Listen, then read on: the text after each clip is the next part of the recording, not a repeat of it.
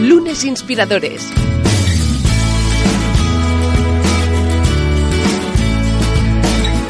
Con David Tomás y Edu Pascual. Bienvenidos a Lunes Inspiradores. Hoy en un nuevo espacio, un nuevo programa donde nos acompaña pues uh, otro joven emprendedor. La verdad es que estamos aprendiendo muchísimo de personas que de muy jovencitas eh, pues eh, se convirtieron en eh, precoces emprendedores y que llevaron a cabo proyectos que sin duda alguna pasa por casi casi tramas de películas, ¿no? Un poco, David Tomás, ¿qué tal? ¿Cómo estamos? Muy bien y contentos porque vamos a hablar hoy de Wow. uno de, de mis temas, que son los millennials, y Ahí tenemos está. un millennial que habla de millennials y que además y luego nos contará que tiene muchos proyectos relacionados con esta generación. Un libro, David, un libro. Mira lo que has hecho. Has visto lo que has hecho, ¿no? Inspirando, inspirando evidentemente a los Bueno, millennials. él ya lo tenía en la cabeza seguro sí, antes. bueno, ahora se lo preguntaremos. en todo caso, Jorge Branger, ¿qué tal? ¿Cómo estás? Muchísimas gracias antes de nada por, por tenerme en cuenta y la verdad bastante emocionado a ver qué conversaciones más interesantes salen y, nada, enhorabuena también por el programa. He visto caras reconocidas, os lo he comentado antes y, bueno, con muchísimas ganas. Sí, sí. Y además, eh, viendo con, ah, con ah, pues evidentemente vosotros, eh, como muchos emprendedores muy, muy jóvenes que ya están pasando por el programa esta temporada, algo en que hemos querido centrarnos sobre todo, eh, un poco que termina con ese sentimiento que tiene de ellos que se nos van a acabar los emprendedores, que no, ¿cómo, cómo va? Y no, no, es que no paran de surgir emprendedores, Exacto. es, es Emprendedores espectacular. y emprendedoras. ¿eh? Exactamente, exactamente. De los dos, que hemos tenido gente muy, muy potente y además súper jóvenes. ser súper jóvenes sin duda y es que hoy tenemos a alguien que también empezó con 15 años, un poco como Roberto Lifante, que lo tuvimos también el otro día. Madre mía, madre mía, eso yo creo que compartís ah, ADN, compartís talento.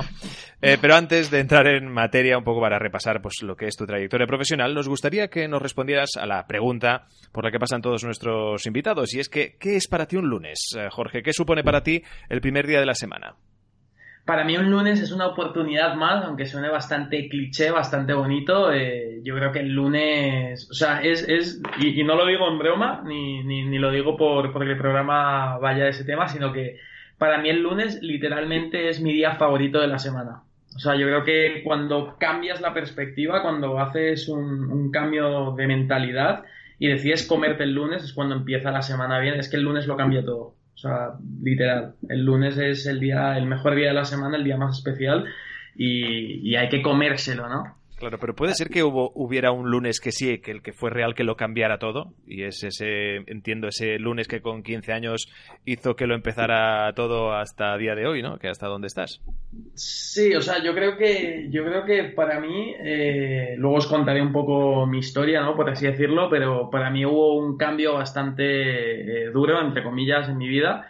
Y, y desde entonces he hecho un cambio de mentalidad y todo lo que se supone eh, a nivel de sociedad que, que es malo, ¿no? Por ejemplo, los lunes, que muchas veces los lunes es el peor día de la semana para la gente y demás. Yo he cambiado, lo he cambiado mentalmente y, y- y lo veo de otra manera. O sea, lo que la gente ve negro, yo veo blanco. Claro que sí, Jorge. Ahora, ahora hablaremos, hablaremos de, de todo esto, ¿no? Hablaremos un poco de esa visión de los, de los lunes. A mí me encanta, pues que cada vez vamos más arriba. O sea, cada invitado nos va, va mejorando los lunes y esto al final va a ser una, pasada, fiesta. Es una pasada, realmente ya la te digo yo. Hay que, esto hay que juntarlo, todos los consejos tener- para el mejor lunes. va a tener lunes eh, que van a ser, vamos, una, un festival. Pues nada, Jorge, vamos a hablar un poco de, de tu trayectoria, eh, pero empecemos un poquito por, eh, por tu educación y, tu- y por tu formación. A mí me gustaría, una, que nos cuentes cuáles, qué valores, qué ideas tus padres te inculcaron, te transmitieron de, de pequeñito, ¿de acuerdo? Y, luego también que nos cuentes dónde te veías tú, ¿no? Pues eh, arrancaste, digamos, tu, tu primera compañía con 15 años, pero cuéntanos esto cuando tenías 10, 12 años, si ya te imaginabas montando una empresa o esto fue casi casi de casualidad. Sí, yo creo que el emprendimiento se lleva en el ADN. O sea, estoy convencido, no, no tengo a ciencia cierta a nivel científico, no lo puedo comprobar, pero yo creo que el emprendimiento se lleva en el ADN totalmente. Yo desde pequeño he sido bastante inquieto. Sí que es verdad que la educación que he tenido por parte de familia, pues vengo de una familia acomodada, una familia estable, estudié en universidad privada, etc. Pero siempre he buscado el más allá de las cosas. O sea, siempre me he sentido como una persona bastante inquieta, siempre buscaba algo más, eh, formar parte de algo mayor que, que mío mismo. Y al final sí, o sea, para mí lo que cambió fue darme cuenta de que cualquier cosa que uno piense se puede hacer posible si al final hay trabajo y esfuerzo detrás. Y por eso me, me decidí lanzar a montar mi primera empresa, una pequeña startup, que es una red social de geolocalización, básicamente. Bastante irónico porque la aplicación, mi primera empresa, era una crítica en contra de las redes sociales. O sea, la idea era humanizar y que las personas quedasen físicamente, por eso con la geolocalización. Pero, pero bueno, ahora tengo una agencia de marketing digital, irónicamente. Pero sí, yo creo que es algo que se lleva en el ADN. O sea, quien es emprendedor, hay gente que no nace siendo, o sea, que no, por más que quiera, no, no tiene ese, ese ADN empresarial de emprendimiento, no sé si me explico. Claro. Al final yo creo que es algo del, no sé, intuitivo, es, es, es raro. Oye, Jorge, discúlpame, ¿y tus padres, nos puedes contar un poco qué hacían? ¿Tenían algo que ver con el mundo de, de emprender, de la empresa, o más bien han seguido un, un camino más tradicional? Sí, a ver, mi padre era empresario, al final. Eh, sí que era empresario, tenía una agencia de lotería en Venezuela y tenía varios negocios en Latinoamérica. Así que sí que se puede decir que, me ha influido, ¿no? Ver desde pequeño, pero, por ejemplo, mi padre en particular nunca me ha inculcado el ser emprendedor. O sea, siempre cuando me veía emprendiendo, como en donde me iba haciendo cosas, él quería que estudiase, que terminase la carrera y que trabajase para alguien, básicamente. Porque es el recorrido que él hizo y luego ya creó su empresa yo siempre he sido tan inquieto que, o sea, desde muy pequeño no tenía ya muy claro que no quería trabajar para alguien, que quería construir mis propias cosas. Y, y, esa es la diferencia. Discúlpame, pero ¿no crees que a lo mejor, pues, tener el ejemplo de tu padre, de tu madre, que al final, oye, pues eh, estaban eh, liderando un proyecto, de alguna forma te puede influir, ¿no? Porque ves que no, que, oye, quizá vas a casa de un amigo y ves un rol más tradicional y tú quizá pues en la cena, en el desayuno, tu padre ves cómo está llamando a no sé quién, cómo el fin de semana se pone a hacer eh, X, ¿no? Y, y eso no te... aunque ya tengas ese ADN, te despierte el gusanillo por, por decir, oye, pues esto a mí me gusta, ¿no? Esto me motiva y creo que yo también puedo hacerlo, ¿no? Sí, totalmente, totalmente. O sea, yo creo que subconscientemente eh, mis padres lógicamente han influido en mí, yo creo como cualquier padre influye. Em, sí, yo diría que sí, a nivel subconsciente, porque, o sea, siendo muy sincero, y, o sea, yo mis padres son mis, mis role models, o sea, les aprecio muchísimo, les quiero muchísimo, un saludo desde aquí, pero tampoco han sido mis referentes a la hora de, emprender, ¿no? Yo creo que más bien lo que más me ha motivado a emprender han sido, yo creo que es, por primera vez en la historia tenemos a tantos referentes que han conseguido empresas maravillosas, o sea, desde Steve Jobs, Elon Musk, Jeff Bezos, Mark Zuckerberg, ya hablando de millennials, ¿no? Y aquí en España también estamos viendo grandes referentes, Oscar Pierre, los de Cabify, o sea, estamos viendo startups unicornio y yo creo que eso es lo que más me motiva como emprendedor, o sea, ver que realmente hay una escalabilidad, ver que realmente hay jóvenes haciendo cosas gigantescas, eso motiva, yo creo. Muy bien. A nivel personal. Oye, pues hablemos un poquito de, los proyectos, ¿no? Hemos hablado de, la red social. Esto no avanza. Cuéntanos un poco eh, lo que aprendiste y cuáles fueron los motivos para, para que no saliera adelante. Y luego hablamos un poquito de, ese cambio que te hizo replantearte las cosas, ¿no? Cuéntanos un poco lo que ocurrió. Eh, sí, claro. Pues a ver, lo que ocurrió, eh, básicamente yo, bueno, yo viviendo aquí en Madrid ya bastante y desde los 15 años, más o menos, antes de la, durante la época, es más, desde los 13 años ya me metí en el mundo, entre comillas, de la noche, que eran las discotecas, en ese caso light, no sé si sabéis que hay sesiones live, que es básicamente. Sí, por ejemplo. Estas son las que vamos, Edu y yo, vamos a las light. A las otras no nos dejan entrar porque yo, somos... yo de hard ya no entiendo nada, tiene que ser light. No, pero vamos, sí que son para, para, para menores de edad, ¿no? Sin alcohol para menores de edad, eso es, eso es. Exacto. Pues yo me, me metí un poco en ese mundo, en el grupo Trapote que llevaban eh, Joy Slava Light y demás. Me fui metiendo también paralelamente en el mundo de la noche, de las discotecas, cuando fundo mi empresa, cuando, claro, yo iba con una mentalidad extremadamente ambiciosa. O sea, yo me acababa de ver la película de Steve Jobs y creía que me iba a comer el mundo con esta empresa. Ahí tenías 15 años, cuidado. Ahí tenía 15 años. 15 años. O sea, ya estabas como, oye, esto, esto arraso, ¿no? No, o sea, tenía una mentalidad de, de, comerme el mundo, de, o sea, es verdad, cuando, cuando dicen que, que, los niños pensamos que sabemos todo, pues esa era mi mentalidad, estaba bastante cegado de por sí mi socio también tenía creo que 15, 16 años en ese entonces. Y, o sea, teníamos una mentalidad súper friki viéndonos vídeos de Steve Jobs, viendo como la película de, de, la red social creo que acaba de salir, o sea, creíamos, realmente creíamos a ciencia cierta que íbamos a hacer el nuevo Facebook, ¿no? Que íbamos a disruptir de tal manera que íbamos a cambiar el mundo. Evidentemente eh, fue bastante duro eh, llegar a la realidad. En esa época tampoco había muchas ayudas como ahora eh, a nivel de emprendimiento, ¿no? fuimos a un concurso, el Think Shower, maravilloso también. estuvimos ahí, tuvimos muy buena presencia, pero bueno, nos llevamos un poco. los inversores no estaban dispuestos a invertir en chicos tan jóvenes sobre todo que tampoco lo primero que nos pedían era vais a dejar los estudios, teníamos a nuestros padres detrás que no lo vais a dejar, bueno, en fin, un montón de líos, novatadas, nuestro business plan al final estaba hecho, teníamos 15 años, o sea, no teníamos, no teníamos en cuenta muchas cosas, ¿no? Claro, de todas formas, ¿cuántas vivencias con, con, tan solo 15 años, ¿no? Que como comentábamos el otro día con Roberto Olifante, ¿no? Al final, yo creo que es una edad en la que tienes otro, otro tipo de, ya vamos a llamarle problemas, ¿no? De, no sé, o de dolores de cabeza, ¿no? Quizá un poquito mm, no tan intensos como los que os estaba tocando vivir y que al final, y creo que es lo mejor de todo, lo vivisteis por elección propia. Sí, sí, total, total. Siempre fue por elección propia y la verdad que la experiencia, o sea, la mejor experiencia de mi vida fue la que me impulsó a seguir emprendiendo. Pero bueno, en esa época se mezclan muchas cosas. 15, 16, eh, esa startup la, la llegué hasta los 17 años y se mezcla justo la época donde un poco empiezas a salir de fiesta, ya no light, sino hard, como, como decís. Y claro, me llevó un poco, nos llevamos tanto mi socio como yo el, el, chasco de que no, vamos, no conseguimos levantar ronda, eh, era un proyecto bastante ambicioso, necesitamos mucho, mucho músculo financiero y no conseguimos levantarlo. Entonces se mezcla un poco todo y nada, eh, me sumerjo un poco en, en, el mundo de la noche, ¿no? Que para mí es el mundo más tóxico si no sabes manejarlo, un poco gestionar eh, el agotamiento físico, mental y emocional, ¿no? Entonces me convierto en relaciones públicas, en promotor de sesiones, salir de fiesta de jueves a sábado. Estuve literalmente dos años así, en ese mundo, o sea, súper tóxico.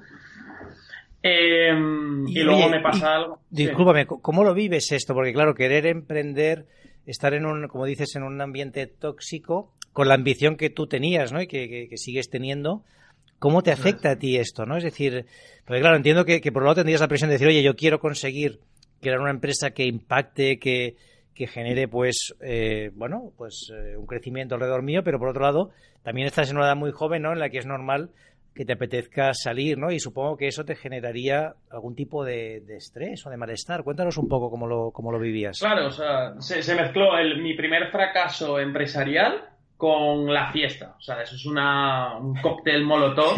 Esto, sí, sí. Esto da para una película, ¿eh? No, sí. Con 17 años viví lo que un poco yo veo que viven los famosos cuando mueren de éxito y, se meten en drogas. En, o sea, yo viví un poco todo el, el dark side, ¿no? Eh, y esto nunca lo había contado en directo, así que me Oye, encanta. bueno, te, agradecemos, te agradecemos la, sinceridad porque entendemos que pues son cosas de las que aprendiste y que no son fáciles de contar, obviamente, pero de las que aprendiste y que estás donde estás. Pero que además... Perdona, eh, pero, pero es muy interesante que tenemos también en la audiencia gente joven, millennials, Que, que, tu bagaje pues que, ha sido muy rápido. Y que aquí hay que contarlo todo. Sí, sí, sin duda emprender no es un camino de, rosas y al final también pues implica la, vida cotidiana de, uno mismo. Eso es, claro. Yo también supongo, también lo que busco un poco diciendo esto es que seguramente hay algún emprendedor o alguna persona que esté sumergida en este mundo tóxico que tenga un propósito más allá y, y que se siente identificado, ¿no? Entonces, bueno, al final todo lo llevé al extremo. Empecé con cosas ya más duras, no tan duras, tampoco lo quiero decir aquí, pero bueno, o sea, súper tóxico, os podéis imaginar, y, esto me desata, eh, bueno, ataques de pánico, ansiedad, y de repente en ese punto me da, me acuerdo que estaba en un festival de música, me da un ataque de pánico, vuelvo a casa, de por si un algo me tiene que llevar a casa, o sea, estaba fatal, al día siguiente, o sea, eh, sufrí despersonalización, tuve una época un poco chunga ahí de, vamos, aquí en España tienes que pasar antes por el psiquiatra que por el psicólogo, y yo tenía miedo de ir al psiquiatra y de contarle que estaba, lo que estaba viviendo, ¿no? La despersonalización, que me metiesen pastillas, yo me había visto documentales en Netflix y sabía que eso era bastante malo. Y entonces al final fue, fue, fue un cambio, ¿no? Eh, literalmente durante ese año eh, me volví vegetariano, empecé a ir al gimnasio todos los días, dejé de fumar, eh, empecé a meditar, me empecé a leer, creo que me leía dos libros por semana, o sea, fue un de negro a blanco, o sea, totalmente lo opuesto, ¿no? Y, y, perdona, ¿cuál fue el, trigger, no? O sea, ¿cuál fue lo que disparó ese cambio? ¿Fue un momento concreto que dijiste, oye, yo no puedo, no puedo estar así? ¿Fue alguna conversación con alguien, algún libro? Cuéntanos si es que hay un momento en que dices, bueno, hasta aquí, ¿no? aparte del, susto a nivel de salud, eh, un poco luego la, reflexión en, en, eh, bueno, más tranquilo, ¿no? Un poco. Sí, fue el, fue, a ver, el, el, trigger en sí fue el susto, fue un ataque de pánico puntual que me dio, o sea, que ya dije, wow, ¿qué me acaba de pasar? No sabía lo que estaba experimentando, o sea, era una sensación, no sé si sabéis lo que es la despersonalización, es básicamente como que sientes que te sales de tu cuerpo, o sea, es una sensación taquicardia, sudor, es un malestar, la verdad que no se lo recomiendo a nadie. Bueno, es más, si, si están viviendo por eso, se lo recomiendo porque a mí me ha hecho crecer personalmente y evolucionar, ¿no? Y trascender. Eh, el momento de cambio fue cuando me doy cuenta de esto no es la vida que quiero llevar. Yo tengo un propósito más allá y mi misión heroica es literalmente cambiar el mundo, ¿no? ¿Hay alguien por eso que, que, en ese momento charlara contigo, que realmente te dijera, algo que te ayudara un poco a, tener la reacción que ya un poco estabas teniendo tú mismo con tus propias conclusiones y tus propias reflexiones.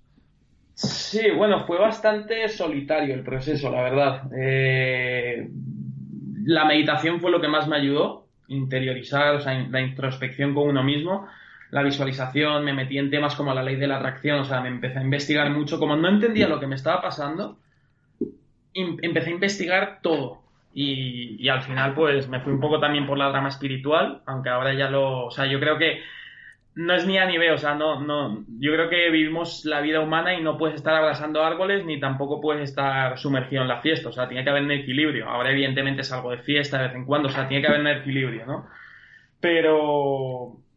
No sé, o sea, no sabría decirte el punto exacto, pero era algo, o sea, el que llevaba adentro. No, pero es muy, es muy interesante lo que cuentas, ¿no? Y estoy 100% de acuerdo que tiene que, haber ese equilibrio, no puede estar solo subido en desde un punto de vista espiritual o desde un punto de vista terrenal y, y, sumido en los excesos, ¿no? Hay que encontrar el equilibrio y yo creo que sí puede ser con la tendencia a lo más eh, inspirador, ¿no? Exacto. Y, y, bueno, y al final, oye, esa capacidad que has tenido, pues mira, pues de buscar, me imagino que llegarías al libro del secreto o, algún vídeo, ¿no? Que, que, te va llevando, pues, a cambiar el punto, el punto de vista de las cosas y te das cuenta que bueno, que hay, que hay conceptos que tú das por hecho o que te han educado así, pero que, que quizá podemos ir más allá, ¿no? Intentar conocernos mejor y saber cómo nuestros actos influyen en, en nuestro día a día y en nuestra realidad. Total, total, total. O sea, el concepto de self-awareness, no sé si cómo se dice exactamente en español, no se me viene eh, a la cabeza, pero bueno, un poco. Sí, yo digo siempre conciencia, autoconocimiento, ¿no? Eso es, eso es. Eso es. O sea, saber para un poco tu propósito en la vida, saber en qué punto estás y qué tienes que hacer para llegar del punto A al punto B. En ese caso a mí me pasó esto y, yo siempre lo digo, o sea, es lo peor, bueno, nunca lo he dicho, pero me lo digo a mí mismo y a mis amigos más cercanos es lo peor y lo mejor que me ha pasado. claro, en todo caso, viviste mucho en muy poco tiempo eh, y que en el fondo la, la, suerte, por decirlo de alguna forma, eh, de, que tuvieras este pequeño susto o este susto que te pusiera de pronto en, en el lugar adecuado, en el lugar correcto, para que, evidentemente, detectar ese, ese problema cuanto antes mejor y luego, pues, seguir con esta trayectoria profesional, a menos de, éxito que repasamos ahora. Oye, yo, quería entrar ahora ya un poquito en, el tema. Bueno, tú luego eh, fundas eh, Fluence Spain, una de las agencias eh, más importantes de influencers. Cuéntanos un poquito, oye, cómo es el proceso, pero también a mí me interesa que hablemos de los influencers, ¿no? Porque antes... Hay un mundo ahí, bueno, un universo. Los, los, los, niños decían, oye, o las niñas, yo quiero ser, mamá, quiero ser artista, ¿no? Exacto. ahora dice mamá, quiero ser influencer, ¿no? Es verdad, es verdad. Y yo, afortunadamente, pues también he podido hacer proyectos con influencers. Mitos y realidades, un em, Cuéntanos un poquito tu punto de vista, hacia dónde crees que va, porque es verdad que esto ha tenido su hype, eh, está un poco descontrolado en cuanto, oye, qué vale un influencer, qué retorno tiene. Hay marcas que empiezan pues ya a decir, oye, estos los influencers nos sirven. Yo no estoy de acuerdo. Yo creo que, que si lo gestionas bien, tiene un impacto brutal, ¿no? Pero también se ha vendido mucho humo, ¿no? Se han vendido proyectos a veces, eh, pues, eh, fuera de lugar. Buenas y malas praxis, claro. Sí, recuerdo, por ejemplo, eh, me contaba una persona, decía, oye, pues, no voy a decir el nombre, pero de una gran compañía que todos conocemos, pues, que la directora, en ese caso de marketing, quería conocer a una influencer porque es la la apasionada de su hija y, y contrató una campaña con esa influencer solo para poder conocerla y que su hija la conociera. ¿no? bueno, no sé si eso es una buena estrategia de influencers, ¿no? Seguro que no. Cuéntanos un poquito tu, tu punto de vista.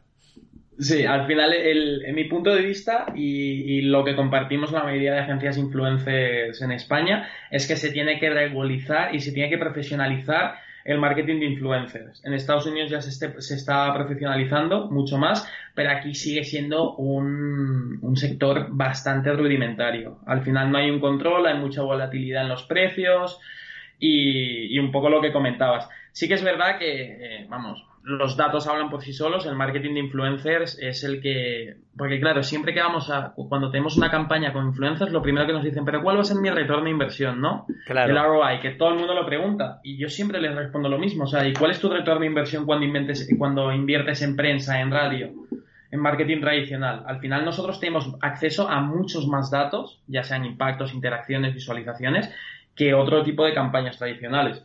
Y es una realidad que el marketing de influencers eh, tiene un retorno de inversión alucinante en comparación con, con, el marketing tradicional. Sí que es verdad que los medios han hecho mala publicidad en el sentido porque al final un influencer ¿qué es? Un influencer es un medio de comunicación. Porque lo que nos interesa a los marketeros, a, a cualquier persona, es la atención, ¿no? Y al final los influencers están atrayendo muchísima atención, en este caso a, teléfono móvil. Es, o sea, un influencer como medio de comunicación es la competencia directa de las televisiones, de las radios, de la prensa. Y por eso también hay mucho, mucha publicidad negativa por parte de los medios tradicionales, como la televisión, como la radio, que hablan mal del marketing de influencers, pero porque les está quitando un público alucinante y una publicidad alucinante. Claro. ¿Y, tú, no crees por eso también que la gente o algunos usuarios ya empiezan a desconfiar de, ciertos influencers porque ven que hoy apuestan por una marca, mañana por otra. Y, bueno, hoy al final la gente cuando ve que aquello es publicidad eh, tiene una percepción negativa. Yo hace poco hablaba con un influencer que, oye, selecciona mucho sus marcas, que hace colaboraciones a largo plazo, que mucho de los mensajes es product placement, o sea, tú le ves pues con unas ciertas zapatillas o con un cierto jersey, pero no está diciendo, oye, me he comprado este jersey por tanto, ¿no? Sino que es lo voy poniendo poco a poco y, la gente lo descubre, ¿no? No sé un poco ahí tu, punto de vista y tus recomendaciones. Sí, el marketing de influencers funciona, está comprobado. Lo que sí que tiene que cambiar son las estrategias que implementan las marcas. Hace dos, tres años lo que estás diciendo era muy sencillo. Un influencer venía, subía una foto y decía, guau, me encanta eh, este boli big y ya vendía no sé cuántos mil bolivics. Ahora sí que es verdad que el público pues ha madurado y se da cuenta de que hay muchas campañas, hay mucho dinero detrás, etc. Por eso tienen que, las marcas tienen que cuidar la estrategia y tienen que seleccionar muy bien el influencer. Seguimos con el problema, o sea, el problema principal es que las marcas se siguen fijando, y eso hace daño a la industria y a la misma marca, se siguen fijando en el número de seguidores. Claro. Al final nosotros, sí. No, no, diga, perdona intentamos educarles eh, hace dos, tres años, nosotros, o sea, todas las agencias intentamos educar a que se fijasen en el engagement, que al final el engagement, para quienes no sepan, es la interacción que tiene un influencer con su público, es decir, el, el número de likes, el número de, de comentarios, etc. ¿vale? O sea, es mejor un influencer que tenga mil seguidores pero mil likes que un influencer que tenga un millón de seguidores pero cien likes. Ahí está eh, precisamente lo que te iba a decir, ¿no? Que ahora se, se está hablando mucho de los microinfluencers, por decirlo de alguna forma, como tú decías, ¿no? Al final se trata de que este eh, generador de contenido tenga pues, seguidores de calidad, incluso reales, ¿no? Porque también se dio en su momento que había mucho, mucho seguidor eh, fake, muchos bots que formaban parte de esas pues mm, cantidades de, seguidores que, o de followers que pudieran tener los influencers, que entiendo que también ha digamos, em, maltrecho la imagen del influencer, que hasta durante un tiempo se había asociado como a incluso algo negativo por precisamente malas praxis que comentábamos anteriormente. Total, total. O sea, y al final lo que estamos ahora, hoy en día, 2019, educando a las marcas es que se fijen eh, ya no solo ni en los seguidores ni en el engagement, sino en la demografía. O sea, realmente el público es, por ejemplo, si es Imagínate que estamos publicitando el bar de Paco, que es un local en Madrid. Pues a ti no te interesa que un influencer tenga dos millones de seguidores en Latinoamérica. Te interesa más que tengan, en este caso, microinfluencers, que tengan seguidores locales. Y, y, vamos más allá, sino que realmente el perfil encaje con la marca, ¿sabes? Y que la marca encaje con el perfil en este caso con el influencer. Muchas veces, es que ha habido, ah, el problema es que hace dos años las marcas hicieron un, lío que imponían a los, les, ponían, claro, un dineral que chavales de 17, 18 años no habían visto en su vida, pero les imponían y les decían, tienes que hacer esto así, esto así o esto así. Y no funcionaba. Los influencers, hay que darles libertad creativa para que funcione. Sin duda. Oye, eh, ya para ir terminando, me gustaría preguntarte sobre una organización que creo que has creado tú, o eres uno de sus fundadores, Create Spain. Cuéntanos un poco, esto es una, organización ¿no? para, para conectar a líderes corporativos con influencers. ¿no? Cuéntanos un poco qué, qué hacéis exactamente, ¿no? Este club de negocios para jóvenes emprendedores. Y bueno, eh, si, si, puede ser de interés para, para, alguien de nuestra audiencia, que probablemente eh, haya gente que le pueda interesar. Sí, sí, no serán pocos. claro, por supuesto. A ver, Create Spain básicamente es, eh, en resumidas cuentas, es un club de negocios para jóvenes emprendedores, de momento aquí en Madrid, España, y, hacemos eventos eh, donde traemos a influencers, hacemos eventos tematizados para que los jóvenes emprendedores que se estén iniciando en el mundo pues tengan un ecosistema millennial, ¿no? En este caso. hay, que, hay que definir la palabra joven, porque a día de hoy yo escucho ya jóvenes de 70 años, ¿eh? ¿Dónde ponéis el límite de edad? Cuestión de mentalidad. Joven de mentalidad. Ah, de mentalidad, o sea, de mentalidad. no tenéis un límite de edad, porque por ejemplo, en Estados Unidos sí hay organizaciones, está por ejemplo YEC, que es eh, Young Entrepreneur Council, que te pone el límite para entrar a los 40 años, ¿no? Yo justo entré con 39, con lo cual... Uy, ahí fregando el palo, ¿eh? Exacto, ¿no? Entonces, bueno, no sé en vuestro caso, o sea, cualquier persona que tenga mentalidad millennial, que mentalidad joven puede, puede incorporarse, ¿verdad? puede incorporarse perfectamente, aparte es gratuito. Eh, está patrocinado por la Universidad College of International Studies y por una fundación cruzada por los niños, o sea que, la verdad que también hay, hay un valor añadido ahí. Y, y, nada, animo a que cualquier joven emprendedor que tenga ganas, que tenga ganas también de escuchar historias inspiradoras, pues eh, vaya al próximo evento de Create Spain y forme parte de la iniciativa. Y que nos escuche nosotros también. Eso es, eso es, eso es. No, bromas aparte, sin duda, eh, hablamos de historias inspiradoras como las que se pueden, eh, como tú bien apuntas en createspain.com, ahí encontraréis toda la información en todos estos eventos extraordinarios que en este caso nuestro invitado de hoy como director creativo pues eh, lleva a cabo y que entiendo que inspira a muchísimas de las personas que pues llegan ahí a formar parte de todos estos eventos y como evidentemente pues también aquí están Lunes Inspiradores aportando su granito de arena en todo ello. llega el momento de las conclusiones, David.